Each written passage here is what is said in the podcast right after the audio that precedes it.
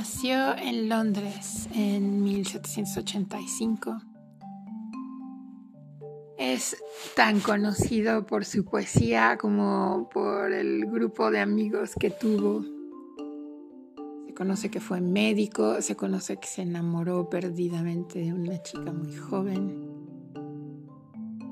Se conoce como uno de los grandes poetas románticos en la literatura inglesa. Su nombre seguramente te resuena a las clases de literatura inglesa de la preparatoria. Oda a una, a una urna griega. Por lo menos ese fue mi caso. Bienvenidos a un nuevo episodio de Como Pizarnik en París. Volaremos muy lejos a otro siglo a través de las palabras de John Keats. Bienvenidos, espero lo disfruten.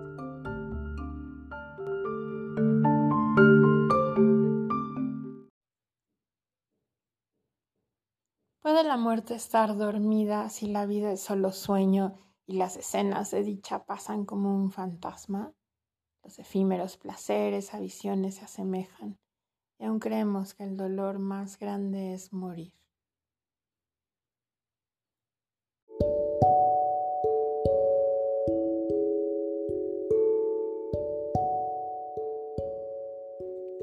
Cuando era muy joven murió su papá y su humilde procedencia lo llevó a trabajar casi,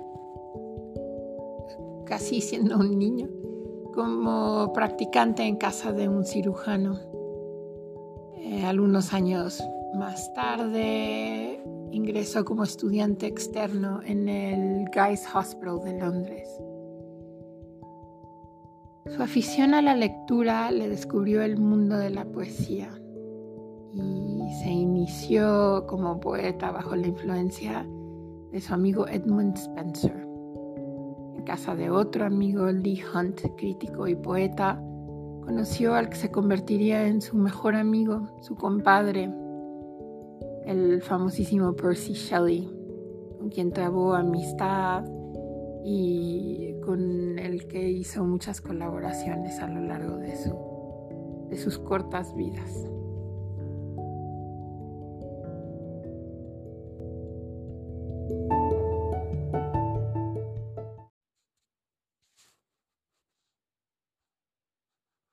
Mucho he viajado en los reinos del oro y muchos buenos estados y reinos han visto alrededor de muchas islas occidentales he estado que los bardos en fidelidad a Apolo tienen.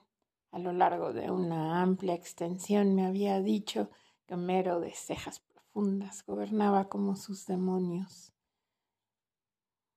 Sin embargo, nunca respiré su sereno puro hasta que escuché a Chapman hablar en voz alta y audaz. Entonces sentí que me gusta algún observador de los cielos cuando un nuevo planeta nada en su conocimiento, o como el robusto Cortés cuando con sus ojos de águila miró al Pacífico y todos sus hombres se miraron con una conjetura salvaje, silencioso, en un pico en Darien.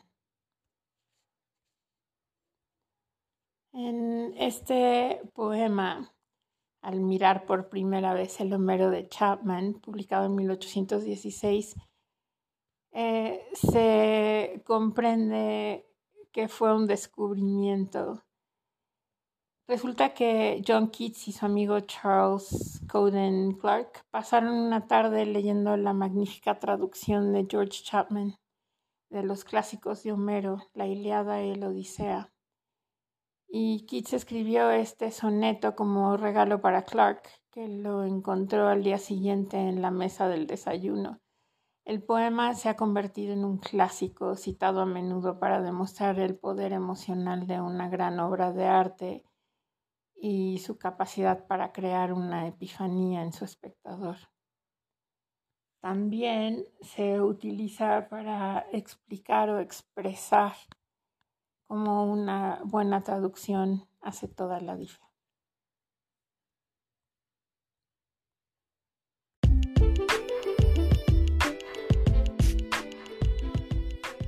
Su primer libro poema salió en 1818 y a pesar de que tuvo muy poco éxito, él sintió que debía abandonar la cirugía para dedicarse solo a la literatura. Al año siguiente apareció otro libro que se llama Endimión y ese sí fue muy mal recibida por la crítica.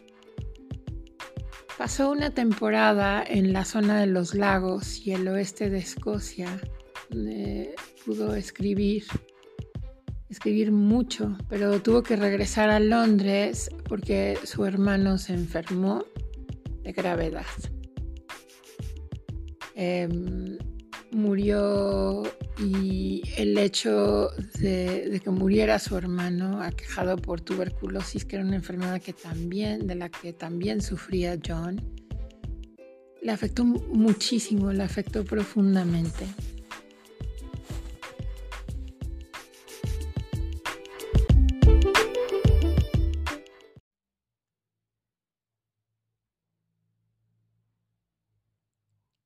Pena te acosa, caballero en armas, vagabundo pálido y solitario. Las flores del agua están marchitas y ningún pájaro canta. Oh, ¿por qué sufres, caballero en armas, tan maliciento y adolorido? La ardilla ha llenado su granero y la mies ya fue guardada.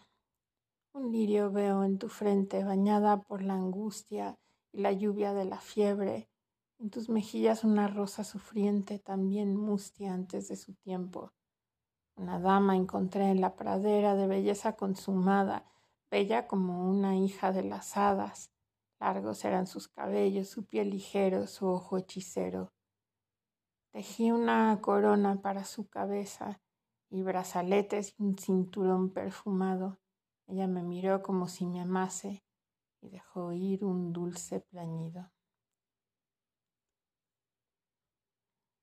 Este también es considerado, a pesar de su sencillez, una de las composiciones más famosas y reconocidas de Keats.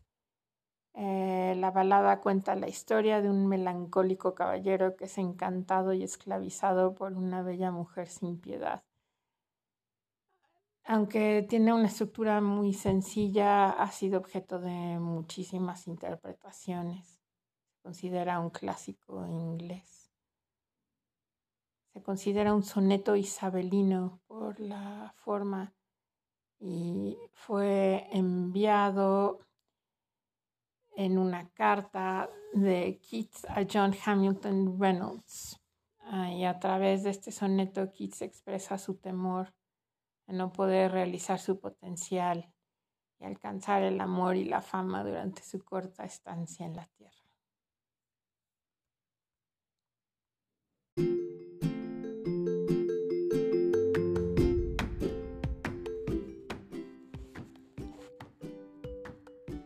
Como, como dije, el propio Kit sufría de tuberculosis y después de mudarse a casa de su amigo Charles Armitage Brown en la zona de Hampstead, se enamoró de la hija de un vecino que se llamaba Fanny Braun.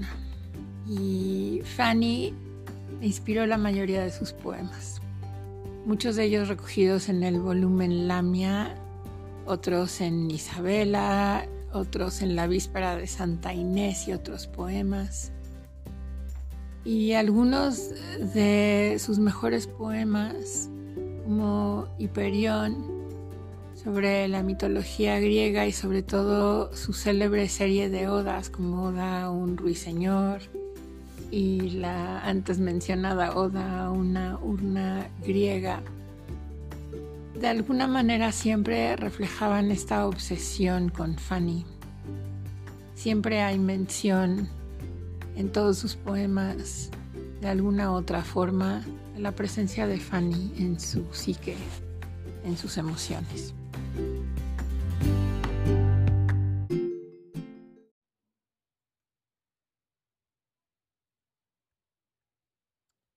Keats creía que el arte griego clásico era idealista y que captaba las virtudes griegas. Esto lo llevó a escribir Oda sobre una urna griega.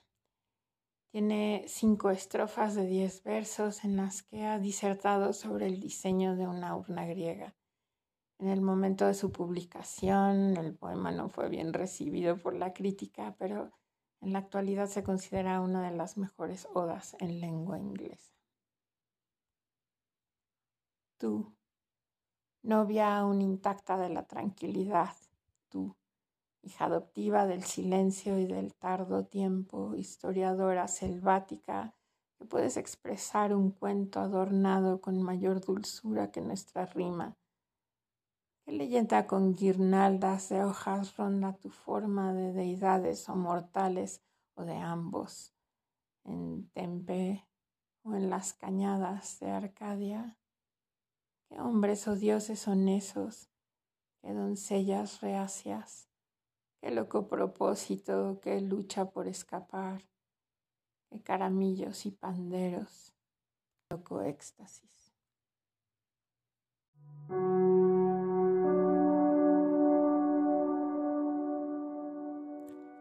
Su salud fue deteriorando y en un momento decidió junto con su amigo Severn tal vez la única oportunidad de sanar sería irse al sur, a un mejor clima, y se embarcaron hacia Nápoles, pero algunos meses después él murió. Su búsqueda era por la pureza por expresar la pureza de la belleza, la belleza de la palabra, de la belleza de la imagen, la belleza del sentimiento. El problema con Keats es que nos deja con una sensación de como de tristeza y de frustración porque él nunca supo cuán amado era, nunca entendió que la gente apreciaba realmente sus poemas y, que fue muy amado. Es muy, muy triste saber incluso que al final de su vida el, el, último poema que escribió, que fue Bright Star, dedicado obviamente a Fanny Brown, eh, no, no, lo escribió en una hoja, lo escribió en, en, una, en un libro donde, que era como una compilación de, de, la obra poética de William Shakespeare y ahí escribió este, este poema. La leyenda dice que fue el último poema que escribió y que lo escribió de esa manera eh, como al lado de un poema de Shakespeare, como, como si fuera su reflejo, como si fuera el reflejo lo que a él le provocaban los sonetos shakespearianos. Espero hayan disfrutado este episodio que fue un poco distinto porque puse, además de los poemas, una breve explicación de, de cada uno y de la importancia de cada uno dentro de la obra de Keats. Que viva la poesía. Nos vemos en el próximo episodio.